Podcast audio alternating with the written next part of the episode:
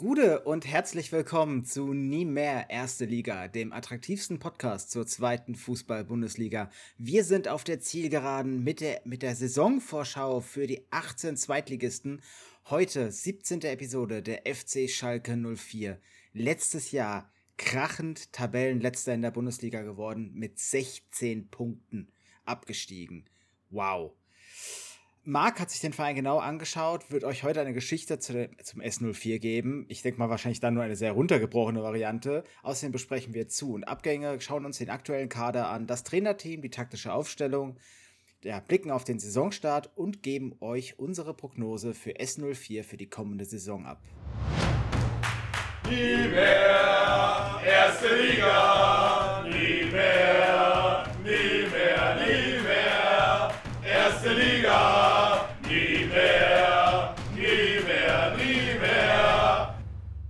Gude, schön, dass ihr jetzt auch wieder dabei seid, hier bei Nie mehr Erste Liga. Marc, willkommen. Hallo. Wie viel Bock hast du noch? es liegt jetzt nicht unbedingt an Schalke, aber es hält sich sehr in Grenzen nach diesem Endspurt. Ja. Äh, ich übrigens, Chris, äh, wir haben in den letzten zwei Wochen äh, unfassbar ein Potenzial runtergespult an Saisonvorschauen für die zweite Liga. Ich glaube, so gut vorbereitet war ich wahrscheinlich seitdem ich Kind war nicht mehr auf eine Fußballsaison. Ähm, Marc, lass uns einfach mal am besten beginnen. Schalke 04, kurz zusammengefasst. Was kannst du uns über die Königsblauen sagen? Ich kann als erstes mal vorwegnehmen, dass Schalke 04 eigentlich prädestiniert dafür gewesen wäre, mein Verein zu werden. Denn mein Onkel und mein Cousin sind, sind sehr, sehr große Anhänger von Schalke 04. Grüße gehen an dieser Stelle auf jeden Fall raus. Und ähm, ja, in der Jugend natürlich viel Kontakt gehabt dadurch, dass äh, die ja quasi bei uns um die Ecke gewohnt haben und äh, Bundesliga war natürlich immer ein großes Thema da. Und ähm, das Schöne fand ich tatsächlich damals, dass mein Onkel oder auch mein Cousin, die haben mich nie dazu gedrängt, sage ich mal, in Richtung Schalke zu gehen. Das gibt es ja auch so, dass man die Leute halt irgendwie anfixen will, dass dann da irgendwelche Sachen untergejubelt werden, so Fanartikel und sowas. Komm, jetzt werd doch mal Fan hier. Ich muss zu meiner Schande gestehen, dass ich damals Bayern-Fan war, als ich ein Kind war irgendwann, wenn man sich mit dem Sport beschäftigt, das, was erfolgreich ist, das guckt man sich an und äh, ja, nimmt man mit. Bei mir war es tatsächlich so, ich bin damals Bayern-Fan geworden. Achtung, Fun Fact, falls man das mal irgendwann ausgraben will und gegen mich verwenden möchte. Weil Bayern hat meine Saison, ich glaube 94 oder so, in orangenen Trikots mit grünen Streifen gespielt. Fand ich mega geil. äh, mega geil. Aber ich glaube, welches Kind ist denn bitte nicht mal zwischenzeitlich kurz Bayern-Fan, bis man irgendwann dann aus seiner kindlichen Dummheit quasi erwacht und merkt, nein, das ist Kacke. Ja. Also ich, ich, kann mich auch noch daran erinnern, dass ich irgendwann mal mit sechs oder so zu Ostern ein Trikot von Jürgen Klinsmann bekommen habe, weißt du, dieses rot-blaue ja, Streifen. Hatte ich auch, ja. Und ähm, das, das, das, war dann auch meine Bezugspunkte. Dann hatte ich zwischendurch mal so eine ganz kurze Phase, wo ich Dortmund-Fan war. Das war 98 wo sie gerade die Champions League gewonnen hatten. Und ich fand halt Lars Ricken mega cool. Und dann ein Jahr später habe ich so gemerkt, so, boah, nee, ist alles kacke. Äh, ich habe hier den besten Verein direkt vor der Haustür, die Eintracht. Also, was wollt ihr eigentlich? Von der Krankheit bin ich übrigens geheilt. Also mit dem FC Bayern habe ich gar nichts mehr am Hut. Da würde ich lieber äh, zum FC Schalke 04 auf jeden Fall gehen. Schauen wir uns jetzt aber die Geschichte an, bevor wir noch weiter abschweifen. Schalke 04 ist am 4. Mai 1904 als Westfalia Schalke gegründet worden. Es gab dann später mal eine Fusion zwischen dem Schalker Turnverein von 1877 und dem Sportverein Westfalia Schalke aufgrund der Kriegsjahre. Ähm, TUS Schalke 1877, die haben sich damals gegründet. Da finde ich übrigens interessant, dass TUS Schalke 1877 nicht das Gründungsdatum ge geblieben ist, sondern 1904 haben sie ja tatsächlich dann wieder übernommen. Äh, die Turn- und Fußballabteilungen wurden durch den Deutschen Reichsausschuss vom Rest des Vereines abgespalten. Damals hat man so gesagt, hier Touren und Fußball, das muss alles einzeln und darf nicht in normalen Vereinen drin sein. Keine Ahnung, fragt mich nicht. Die Leute waren eh ein bisschen plemplem da, das wisst ihr ja alle. Ähm, hier wurde auch der Fußball Club Schalke 04 quasi als Name festgelegt. Das Umfeld der Schalker war durch die Ortschaft Schalke stark von Bergbau geprägt und daher stammt auch der Spitzname von Schalke die Knappen. Das kennt man sicherlich. Ein Knappe ist nämlich jemand, der im Bergbau arbeitet und seine Ausbildung abgeschlossen hat. Schalke ist übrigens ein Stadtteil von Gelsenkirchen. Also, falls ihr euch das immer mal gefragt habt, wo der Name überhaupt herkommt, weil Schalke an sich ist ja kein Ort. Die Vereinsfarben sind Königsblau und Weiß.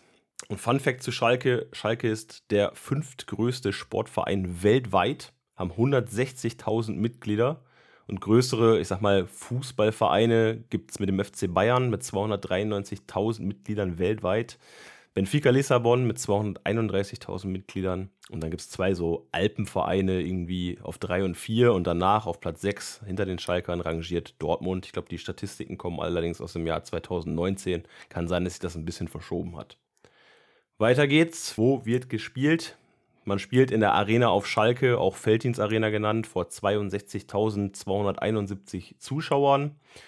Schalke war siebenmal deutscher Meister, und zwar in den Saisons 1933, 34, 34, 35, 36, 37, 38, 39, 39, 40 41, 42 und 57, 58. Da war man also eine echt lange Zeit in diesen Vorkriegsjahren super erfolgreich.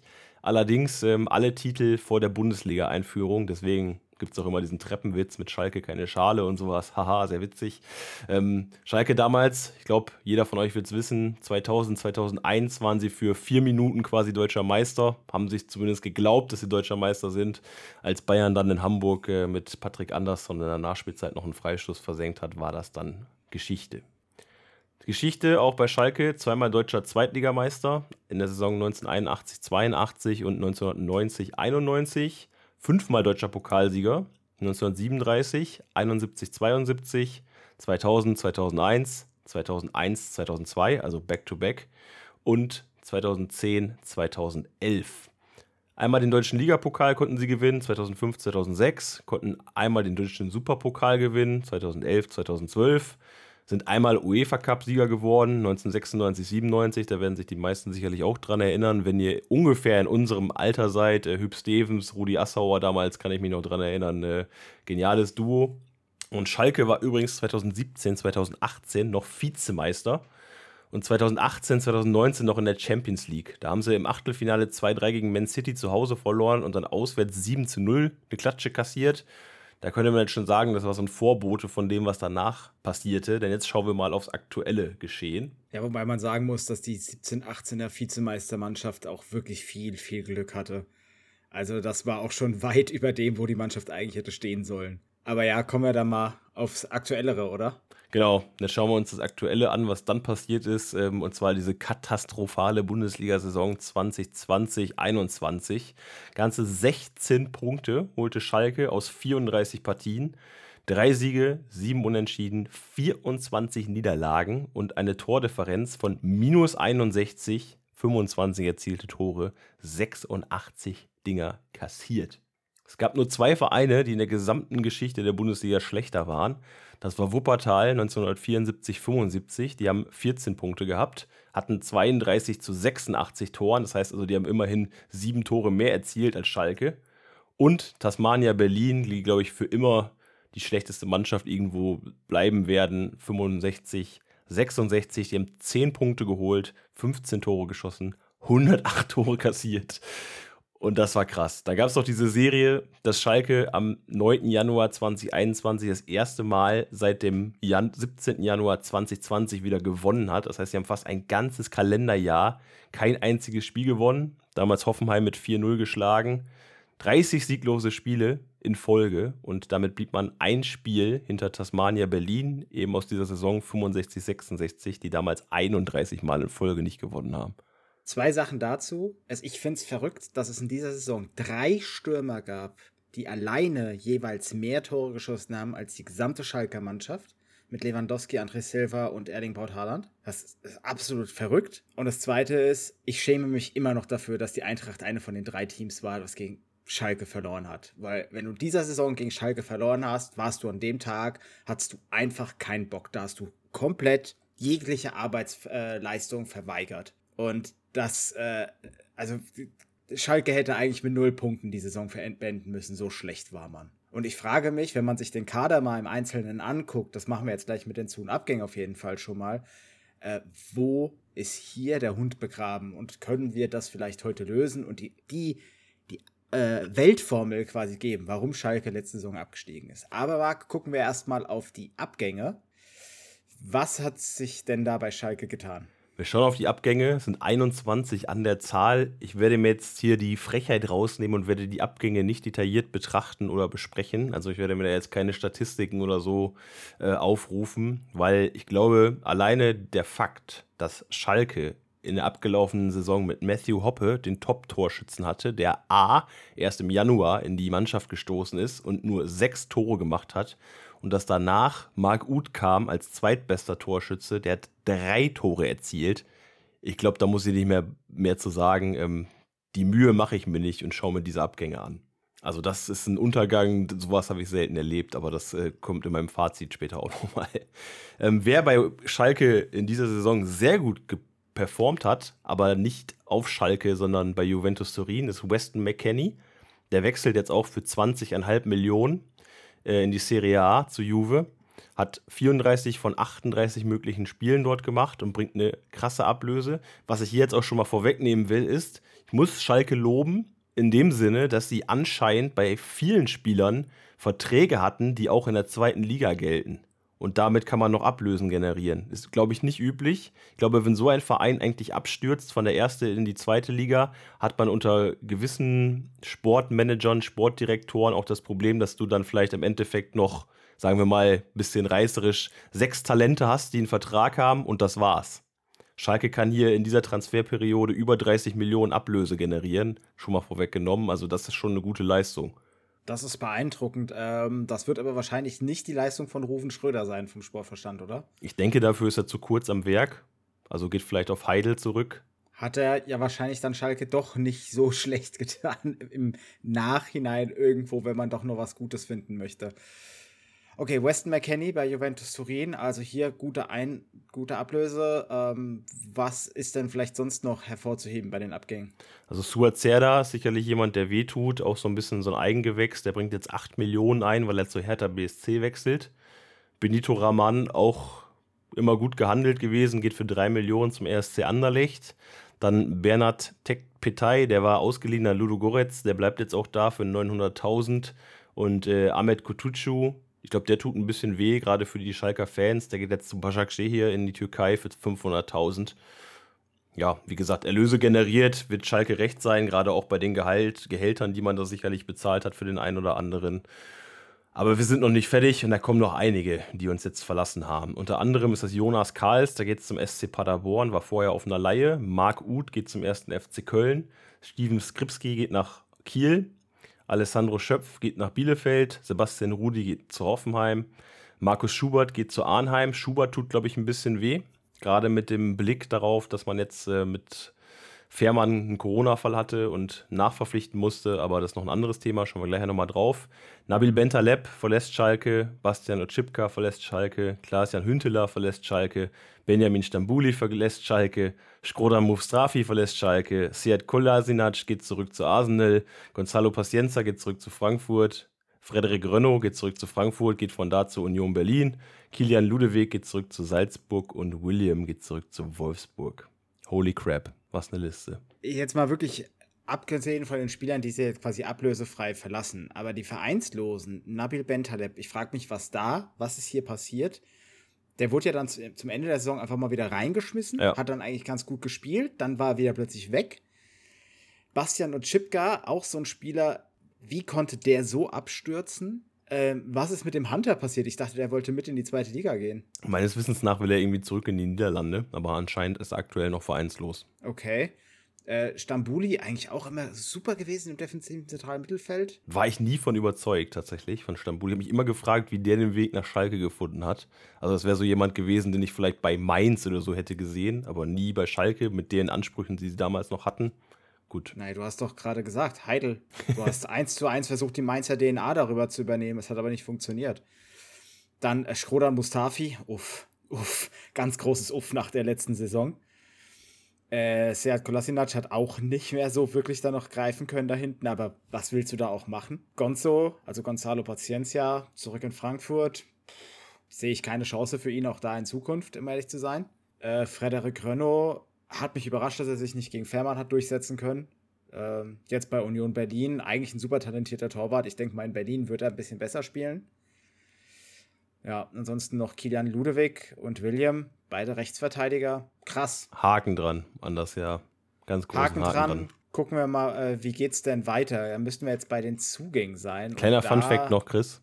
Gesamtmarktwert der Abgänge 78,7 Millionen Euro. Bitte was? Bitte? Moment. Moment. Okay, wir haben Weston McKenney, der bricht daraus mit 25 Millionen. Suazerda 9 Millionen, Benito Raman 3 Millionen, den hat man marktwertgerecht auf, verkaufen können.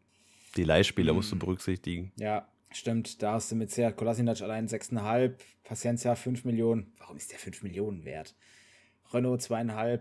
Ja, das summiert sich dann schon. Also, ich glaube, da, da spielt ähm, gerade Weston McKenney treibt das doch schon sehr, sehr deutlich nach oben. Aber man muss mal aus Schalker Sicht sagen, endlich hat man mal wieder einen Spieler, für den man eine Ablöse generiert hat. Wenn man sich mal überlegt, wen die in den letzten Jahren alles umsonst verloren haben.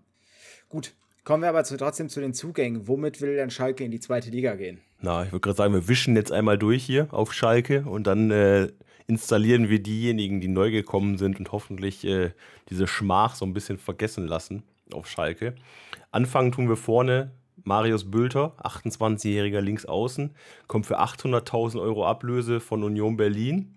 Der hat von Schalke schon mal vor acht Jahren eine Anfrage bekommen, als er damals äh, zur zweiten Mannschaft kommen sollte. Hat Schalke damals aber abgesagt, weil er sein Maschinenbaustudium fertig machen wollte. auch eine gute Sache. Hat auch gesagt, ja, Schalke war damals nicht besonders gut in der Regionalliga. Mit der zweiten Mannschaft hatte ich jetzt nicht so Bock drauf. Da hat er die Prioritäten auf jeden Fall richtig gesetzt. Kam bei Union 2020, 21 allerdings nur auf 962 Minuten, hat aber im Jahr davor 1920 32 Spiele gemacht und sieben Tore geschossen und spielte interessanterweise bis 2017, 2018 noch in der Regionalliga West bei Rüdinghausen, auch hier in der Nähe von Osnabrück übrigens. Ist danach den Umweg gegangen über Magdeburg, dann zur Union und dann ja mittlerweile mit 28 doch nochmal eingeschlagen, kann man sagen. Späte Karriere. Weiter geht's mit einem mir unbekannten Spieler. Das ist Reinhold Ranftl, ein 29-jähriger rechter Mittelfeldspieler von der LASK, also vom Linzer Athletiksportclub. Der kostet 650.000 Ablöse. Das soll eine gute Ablöse sein, weil es nur die Hälfte von seinem Marktwert ist. Ich kann es nicht so ganz beurteilen, weil ich ihn jetzt wirklich gar nicht kenne. Der soll eine hohe Intensität mitbringen und soll eher auf der rechten Abwehrseite eingesetzt werden. Auf Schalke letztes Jahr 32 Spiele, 4 Tore, 3 Assists in Linz. Ist ein ganz guter Wert, aber da wird sich zeigen müssen, ob er in der zweiten Liga auch performen kann ja, der Lask eigentlich dafür bekannt, immer mal gute Spieler ähm, hervorzubringen. Dann kommt Viktor Gutlaugur Palsson. Ihr hört schon am Namen, das ist ein Isländer mit einem portugiesischen Vater, auch eine interessante Kombination. Seinen Vater kennt er allerdings nicht. Und äh, er hat dann auch im, vor zwei Jahren, glaube ich, seine Mutter verloren, die er ja an Drogen und Alkoholsucht quasi verloren hat. Und bei ihm finde ich es super bemerkenswert, das haben wir in der Darmstadt-Folge auch schon gesagt. Da war er nämlich zweieinhalb Jahre vorher dass er offen über dieses Thema spricht. Er spricht auch offen über, Thema, über das Thema Depression und hat halt auch gesagt, wenn der Fußball nicht gewesen wäre, dann wäre sein Weg wahrscheinlich auch irgendwo in diese Alkoholsucht gelaufen. Und äh, das finde ich krass. Finde ich, äh, gehört einiges dazu in so einem Business wie der Bundesliga oder der zweiten Liga solche Aussagen zu treffen. Und ich finde es bemerkenswert halt auch vom FC Schalke 04, dass sie so jemanden holen. Da würden einige sicher von abstrecken. Und ähm, also mentalitätsmäßig, charakterlich, äh, Palzon bin ich absoluter Fan von ihm. Auch auf der defensiven Mittelfeldposition. Er ist jetzt 30, ähm, war zweieinhalb Jahre in Darmstadt, hatte ich ja gerade schon mal gesagt. Hatte da in der letzten Saison nicht mehr ganz so viel Einsatzzeit, weil er an einer Fingerverletzung sehr, sehr lange zu knacksen hatte. Ja, 21 Einsätze, drei Tore, drei Assists. 1920 hat er noch 31 Einsätze gespielt, also 10 mehr. Dabei jetzt aber auch drei Tore geschossen und fünf Assists gegeben ja, ich denke, der hat mit diesem schweren Schicksalsschlag auch zu kämpfen gehabt und ich glaube, so ein Tapetenwechsel wird ihm jetzt mal ganz gut tun. Ich bin mir eigentlich ziemlich sicher, dass er auf Schalke einschlagen wird. Äh, kann ich ja nur zustimmen. Hatten wir ja auch schon bei der Folge eben aus Darmstadt. Viktor Palsson, denke ich auch, wird eine gute Ergänzung im defensiven Mittelfeld für die Schalker. Machen wir weiter, weil sonst kommen wir nicht mehr zum Ende. Der nächste ist Marcin Kaminski, 29-jähriger Innenverteidiger, ist Pole, konnte sich beim VfB Stuttgart nie so wirklich durchsetzen. Von denen kommt er jetzt ablösefrei, hatte nur fünf Einsätze 2021 und war zuletzt bei seiner Laie ähm, an die Fortuna aus Düsseldorf 2019 Stammspieler. Dann ein weiterer mir unbekannter Spieler, Dries Wouters, 24-jähriger Defensiv- Mittelfeldspieler, 1,91 Meter groß, kommt vom KRC Genk aus Belgien, ist ein Eigengewächs der Genker und war in Genk allerdings nie Stammspieler. Also was sie mit dem so wollen, bin ich noch nicht so ganz von überzeugt, aber vielleicht gibt es Scouts, die mit ihm äh, große Pläne haben oder großes Potenzial in ihm sehen. Seine Statistiken überzeugen mich jetzt nicht. Wie gesagt, 24 Jahre, da ist sicherlich noch Potenzial da. Schauen wir mal, wie der sich entwickelt auf Schalke. Dani Latza, auch ein bekannter Name, 31 Jahre, zentrales Mittelfeld, ist jetzt Kapitän geworden beim S04, ist geboren in Gelsenkirchen und hat in der Jugend 13 Jahre auf Schalke verbracht, beziehungsweise hat in der Jugend zehn Jahre verbracht und war dann nochmal drei Jahre bei der zweiten Mannschaft äh, auf Schalke. Kehrt jetzt als gestandener Profi zu seiner Heimatstätte zurück, hat letztes Jahr mit Mainz in der Bundesliga 29 Spiele als Kapitän absolviert auf der zentralen Mittelfeldposition, ist für mich auch absolut gesetzter Spieler, gerade weil er halt auch Kapitän ist. Ich glaube, so jemanden brauchst du, der einfach das auch verkörpert, was vielleicht nach Gelsenkirchen gehört und ähm, mit dem hast du, glaube ich, einen guten Griff gemacht, auch wenn er schon ein bisschen älter ist. Ja, bringt dadurch aber ziemlich viel Erfahrung mit in die ganze Mannschaft. Ähm, was man ja stellenweise jetzt noch sehen wird, die ja schon ziemlich jung im Großen und Ganzen sein wird. Äh, Danny Latzer, wie du sagst, Kämpfer, absolutes Mentalitätsmonster. Ich glaube, da hat Schalke einen guten Griff gemacht. Und wenn ich mir das jetzt so angucke mit Viktor Palsson, Dries Wouters, je nachdem wahrscheinlich als Ergänzung und Danny Latzer im zentralen Mittelfeld, da sieht das doch schon mal nicht schlecht aus. Wo es sehr gut aussieht, ist vorne im Sturm. Da hat man mit Simon Terodde den Mister zweite Liga geholt. Ich recycle einfach mal meine Stats, die ich hier rausgeholt habe bei der Hamburg-Folge. 253 Zweitligapartien, 142 Tore. Für den FC, ersten FC Köln, für Union Berlin, für den VfL Bochum und für den HSV. Letzte Saison 24 Tore in 33 Spielen gemacht. Da war nur Serdar Dursun besser. Und in der Bundesliga mit Köln 1920 hat er nur drei Tore erzielt in 23 Spielen. Aber im Aufstiegsjahr der Kölner 18-19 29 Buden in 33 Spielen. Terodde ist in Westfalen geboren. Terodde wird auf Schalke performen. Wie eigentlich überall in der zweiten Liga. Dann hat man noch Dominik Drexler geholt. Der kennt Simon Terodde tatsächlich aus Köln. War jetzt drei Jahre beim FC, ist mittlerweile auch schon 31 fürs offensive Mittelfeld. Hat in der letzten Saison 27 Einsätze gespielt für Köln in der Bundesliga, allerdings 16 Mal nur eingewechselt davon. Zwei Tore, zwei Assists. Hm, Finde ich jetzt nicht so überragend, aber ich glaube, er ist auch nochmal einer von diesen älteren Spielern. Wir haben jetzt mit Latza, Terodde, Drexler, Palsson so ein bisschen ja, erfahrene Qualität, sage ich mal, mit reingebracht, um das Ganze zu spicken mit diesen Säulen. Ich denke einfach, dass man den halt auch als erfahrenen Profi einfach mitnimmt, um den Rest anzuleiten. Martin Freisel wurde noch geholt. Das ist eine Reaktion auf die Corona-Infektion von Ralf Fährmann im Kasten von Schalke. Ich bin nicht so ganz sicher, was man mit ihm vorhat, weil Langer wird spielen in der Eröffnung. Und ähm, ja, er ist 28 Jahre Österreicher, kam jetzt von Ado Den Haag, wurde in Sandhausen letztes Jahr suspendiert und ist dann nach, nach Den Haag gewechselt. Sandhausen hat übrigens zu dem Vorfall gesagt, die Grenzen des Respekts wurden überschritten. Also was auch immer da vorgefallen ist, es hat denen gar nicht geschmeckt in Sandhausen. Ähm, war da eigentlich auch, ja, gar nicht mal so, äh, so weit weg vom Kader oder vom Stammplatz und dann sowas irgendwie da mitten in der Saison rauszufliegen, hm, da muss wahrscheinlich schon ein bisschen was Deftigeres passiert sein. Vielleicht hat er Matschkuchen und keinen Sandkuchen gebacken. Thomas Uwe kommt noch. Das ist ein 24-jähriger Niederländer. Linksverteidiger. Das ist eine Laie vom AZ Alkmaar mit Kaufoption. Äh, der war letzte Saison an Udinese Calcio ausgeliehen, da allerdings kein Stammspieler, war vorher aber in Alkmaar Stammspieler, nämlich 1920 und 1819 da auch ein bisschen komisch zu verfolgen. Der ist 24, eigentlich noch relativ jung, heißt jetzt ein Jahr nicht Stamm gespielt, davor aber schon, also mit 21, 22 und äh, jetzt nochmal verliehen. Ich weiß nicht, ob die sich noch nicht ganz von ihm trennen können. Auf jeden Fall, Schalke besitzt eine Kaufoption, falls er einschlagen sollte auf der Linksverteidigerposition. Marvin Pieringer haben wir noch, ein 21-jähriges Sturmtalent vom SC Freiburg, ist 1,91 Meter groß ähm, auch eine Kaufoption vorhanden für Schalke. Der wurde im Winter von Freiburg an die Absteiger, die Würzburger Kickers, verliehen. Hat da sofort eingeschlagen, hat in 20 Spielen beim Absteiger halt sechsmal getroffen, hat zwei Tore aufgelegt, eigentlich gar keine Anlaufzeit gebraucht, obwohl er vorher nur in der vierten Liga aktiv gewesen ist mit Freiburg und äh, das ist schon ein ordentliches Ding. Mit 21 Jahren jung, entwicklungsfähig. Wenn er zieht in Schalke, kannst du ihn verpflichten, ansonsten gibst du ihn zurück nach Freiburg. Jetzt stell dir mal vor, der lernt so richtig von Simon äh, ja, von Terodde und wird so der, der neue Mr. Zweite Liga. Könnte sein, möglich ist es. Also Potenzial scheint er dafür zu haben. Wir haben noch einen Dreierpack an eigenen Talenten. Das sind Florian Flick, ein defensiver Mittelfeldspieler, 21 Jahre, Mehmet Aydin, rechter Mittelfeldspieler, 19 Jahre und äh, Blendi Idrizi, Offensiv-Mittelfeldspieler, 23 Jahre. Alle drei haben in den letzten Spielen von Schalke in der Bundesliga mehr oder weniger so ein bisschen Stamm gespielt. Ich glaube, äh, Flick und Aydin haben sechs Partien gemacht und Idrizi drei.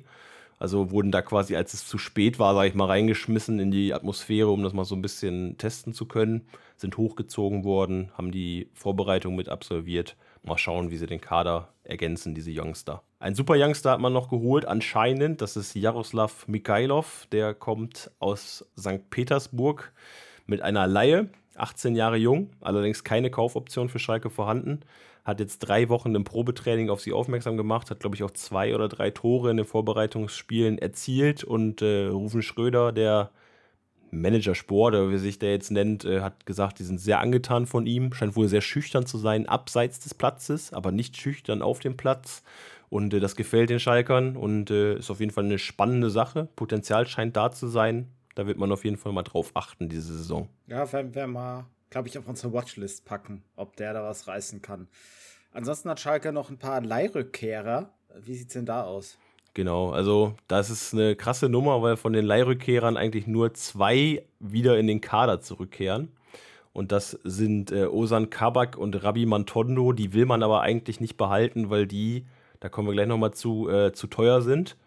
Wir haben Jonas Karls, der ist weg. Tekpetai ist weg, habe ich auch gesagt. Weston McKenney ebenfalls weg. Markus Schubert weg. Sebastian Rudi weg.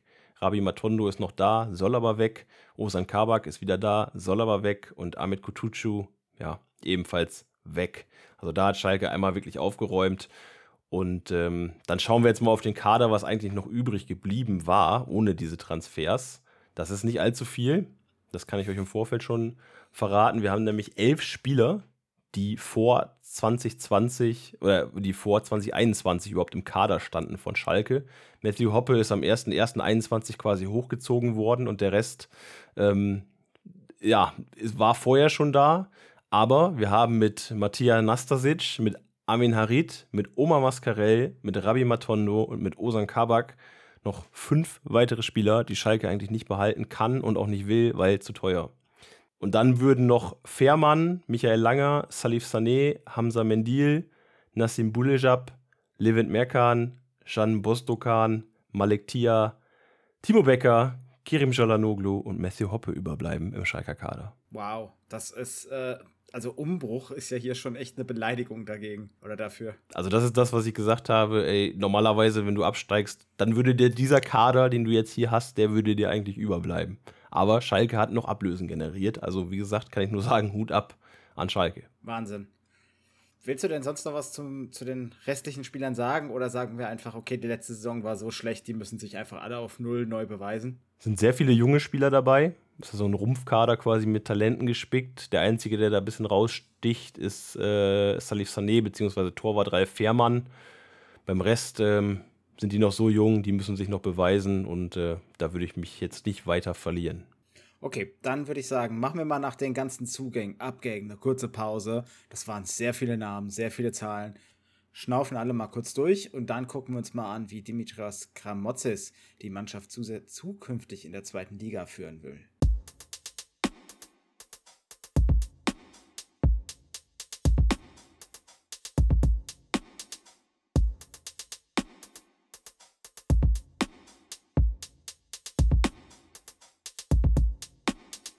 Gude, wir sind wieder zurück hier bei Nie mehr Erste Liga. Wir beschäftigen uns heute mit dem S04, Schalke 04 aus Gelsenkirchen.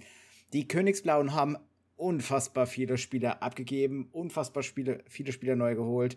Das wird also eine große Herausforderung für Trainer Dimitrios Kramotzis, den 43-Jährigen. Marc, erzähl uns doch mal ein bisschen was über den Coach ähm, und ja, wie wird er die Mannschaft aufstellen wollen? Interessant finde ich vorab schon mal zu, zu sagen, dass Gramozis ja sicherlich dadurch, dass er schon seit Anfang März bei Schalke am Ruder ist, ein bisschen mitbestimmt hat über die Kaderplanung. Also war frühzeitig da, um halt zu sagen, okay, die Spieler möchte ich vielleicht behalten, wenn es irgendwie möglich ist, oder diese Spieler will ich irgendwie auf gar keinen Fall behalten. Plus halt, ich habe vielleicht noch irgendwie ein paar Spieler auf meiner Wunschliste, sage ich mal, die ich schon länger beobachtet habe, die würde ich gerne in Schalke sehen. Also da, glaube ich, ein Vorteil für Dimitrios Gramotzes, dass er lange Zeit hatte, sich quasi vorzubereiten auf diesen Umbruch.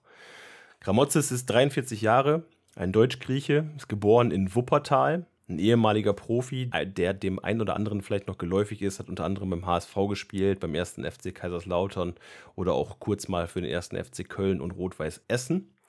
Seine erste Profistation war tatsächlich Darmstadt 98. Die hat er im Februar 2019 übernommen, hat die Saison dann auf Rang 10 abgeschlossen und hat die folgende Saison, sprich die Saison 1920, ähm, komplett absolviert für Darmstadt und hat die dann auf Rang 5 in der Tabelle geführt. 47 Spiele gemacht in Summe, 1,6 Punkte pro Spiel. Ähm, Darmstadt wollte ihm keinen langfristigen Vertrag geben und deswegen ist er gegangen. Also man, ich glaube, Gramozis wollte mindestens zwei, wenn nicht sogar drei Jahre haben und Darmstadt hat nur gesagt, eins kriegst du von uns. Und dann hat er gesagt, nö, mache ich nicht, die Perspektive möchte ich nicht. Ja, also kann man machen, finde ich gut, dass er sich dann nicht irgendwie unter Wert verkauft und seinen Prinzipien da auch treu bleibt. Er spielt gern 4-2-3-1, hat aber in der Vorbereitung bei Schalke so eine Art 5-3-2 gespielt. Also wirklich eine Art. Also muss man immer sehen, sind die Außenverteidiger jetzt im Mittelfeld oder in der Verteidigung. Sonst könnte es auch ein 3-5-2 vielleicht sein, irgendwie so ein bisschen abgewandelt. Muss man mal schauen, wie sich das ähm, festigt in der zweiten Liga, beziehungsweise ob Schalke nochmal aktiv wird auf dem Transfermarkt und ob man dann vielleicht nochmal ein bisschen rumschraubt am System. Okay, interessant. Dann gucken wir mal auf die Aufstellung. Äh, ich denke mal, hier wird es einige äh, Neuzugänge in die Startelf. Oder es werden einige Neuzugänge in die Startelf geschafft haben. Ja, hast du recht. Es sind eigentlich nur drei Positionen, die keine Neuzugänge sind, wobei es auch so ein bisschen ja, halb Neuzugänge sind, sage ich mal. Also im Kasten ist Ralf Fährmann für mich gesetzt, hat jetzt den Corona-Fall, muss also, ja, ich jetzt mal vielleicht ein, zwei Spieltage aussetzen. Für ihn spielt jetzt im Eröffnungsspiel Michael Langer. Gut, sei es drum. Also dann Langer wahrscheinlich wegen der Vorbereitung, weil er an der Mannschaft dran war, einfach gesetzt dann für Fährmann. Aber sobald er zurückkommt, Fährmann, Safety Nummer 1. Die Innenverteidigung habe ich jetzt aus drei Spielern zusammengesetzt. Da habe ich einmal Malik Tia, ein junges Talent. Könnte allerdings ersetzt werden von Salif Sané, wenn der wieder fit ist. Der war ziemlich oft angeschlagen, hat jetzt auch Fitnessprobleme und trainiert irgendwie äh, einzeln. Also der muss erstmal wieder rankommen. In der Innenverteidigung weiter Neuzugang Marcin Kaminski, wie gesagt, bei Stuttgart nie durchgesetzt, aber bei Düsseldorf gut gespielt. Florian Flick, das eigene Talent, was hochgezogen wurde, scheint laut Vorbereitungsspielen da sich einen Stammplatz erarbeiten zu können. Dann Rechtsverteidiger Reinhold Ranftel, den Österreicher. Auf der 6 Viktor Palsson und links außen Thomas Uwejan, den Niederländer. Im Zentrum würde ich doppeln, wahrscheinlich mit Dominik Drexler beziehungsweise mit Jaroslav Mikhailov, je nachdem, wer von den beiden da ähm, die besseren Leistungen bringt oder vielleicht einfach mal durchwechseln, weil Drexler halt auch nicht mehr der Jüngste ist. Hat ja in Köln auch viele Zeiteinsätze nur gespielt, sage ich mal. Daneben ist für mich Dani Latzer gesetzt als Kapitän. Wie gesagt, auch mit Schalker Vergangenheit einfach Top-Mann, den man da hinstellt. Und vorne im Sturm haben wir Simon Terodde als absolute Bank und daneben hat man meines Erachtens nach eine gute Auswahl mit Marius Bülter, den man neu geholt hat, oder Marvin Pieringer, den man ebenfalls neu geholt hat, oder Matthew Hoppe, der sehr, sehr gute Chancen hat, da auch Stamm zu spielen, wenn er denn bleibt. Das ist noch nicht ganz klar. Also er ist auf jeden Fall, also Hoppe ist jemand, den Schalke sich leisten kann, sage ich mal, in der zweiten Liga zu behalten. Der ist nicht jemand, der, keine Ahnung, 50.000 Euro verschlingt, weil er mal ein Tor schießt oder so an Prämien. Mhm. Gamotzes hat übrigens gesagt, er kann einige Spieler aufgrund von finanziellen Aspekten nicht einsetzen. Das heißt, die Spieler haben dann zu hohe Prämien im Vertrag und verhindern einen Einsatz für Schalke in Liga 2. Da hatte ich ja eben schon mal anklingen lassen, zu diesen Namen gehören unter anderem Kabak für mich, Mascarell, äh, Nastasic, die werden sich alle nicht äh, in der zweiten Liga, also ich glaube, die werden wir in der zweiten Liga für Schalke nicht auf dem Platz sehen, weil das einfach zu teuer ist. Nee, bezweifle ich auch. Also ich denke mal, wir werden bei Schalke jetzt noch einige Abgänge haben. Transferphase ist ja noch ein bisschen länger als ein Monat, eineinhalb, also fünf Wochen ziemlich genau. Und Aufstellung sieht wild aus, muss ich erst mal finden. Wie der gesamte Kader so zusammen funktioniert, finde ich sehr, sehr schwer jetzt zu sagen. Aber ich sag mal, individuell sind sie nicht schlecht die Spieler. Aber man muss gucken, wie man sie zusammenkriegt. dann blicken wir doch einfach mal einen Blick auf die äh, Vorbereitung und den Saisonstart. Vorbereitung hat Schalke absolviert, relativ gut aus der Affäre gezogen, keine Niederlage kassiert. Man hat 8 zu 0 gegen den PSV Wesel-Lackhausen gewonnen, 14 zu 0 gegen den SV Hamburg 07, dann ein respektables 0 zu 0 gegen Zenit St. Petersburg, ein 0 zu 0 gegen Schachtja Donetsk und in der Generalprobe hat man Vitesse Arnheim mit 3 zu 2 geschlagen. Auch da gute Auftritte, würde ich sagen, von Schalke mit dem Kader, mit dem Blick, was man da halt hatte, quasi, dass man einmal komplett durchgeschüttelt hat. Und dann geht's los. Die Eröffnung, Freitagabend, zu Hause gegen den HSV.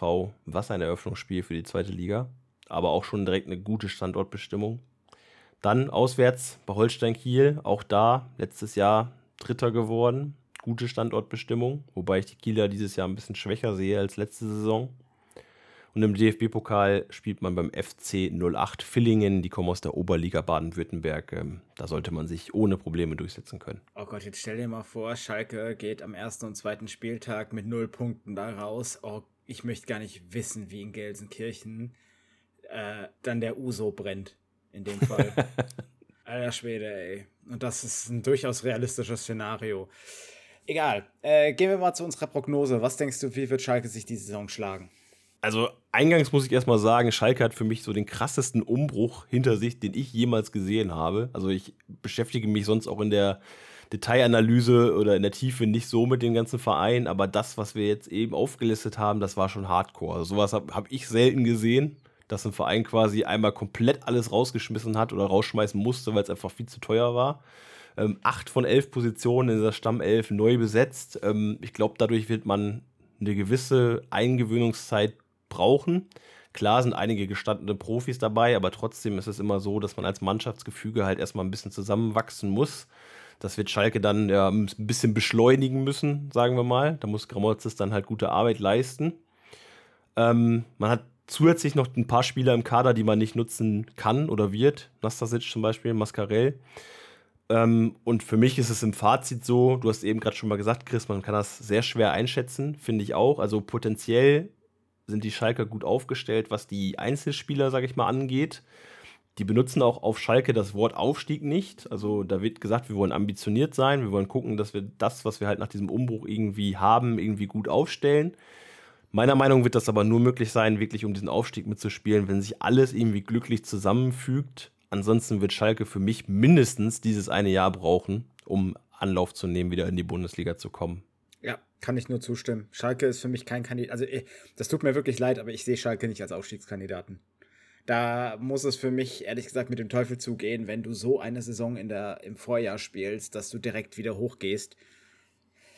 Äh, wird, schwierig, wird schwierig, aber unsere genaue Tabelle oder beziehungsweise unsere Aufstiegskandidaten, das verraten wir euch ja in der Saison, in der Spieltagsvorschau jetzt zum ersten Spieltag.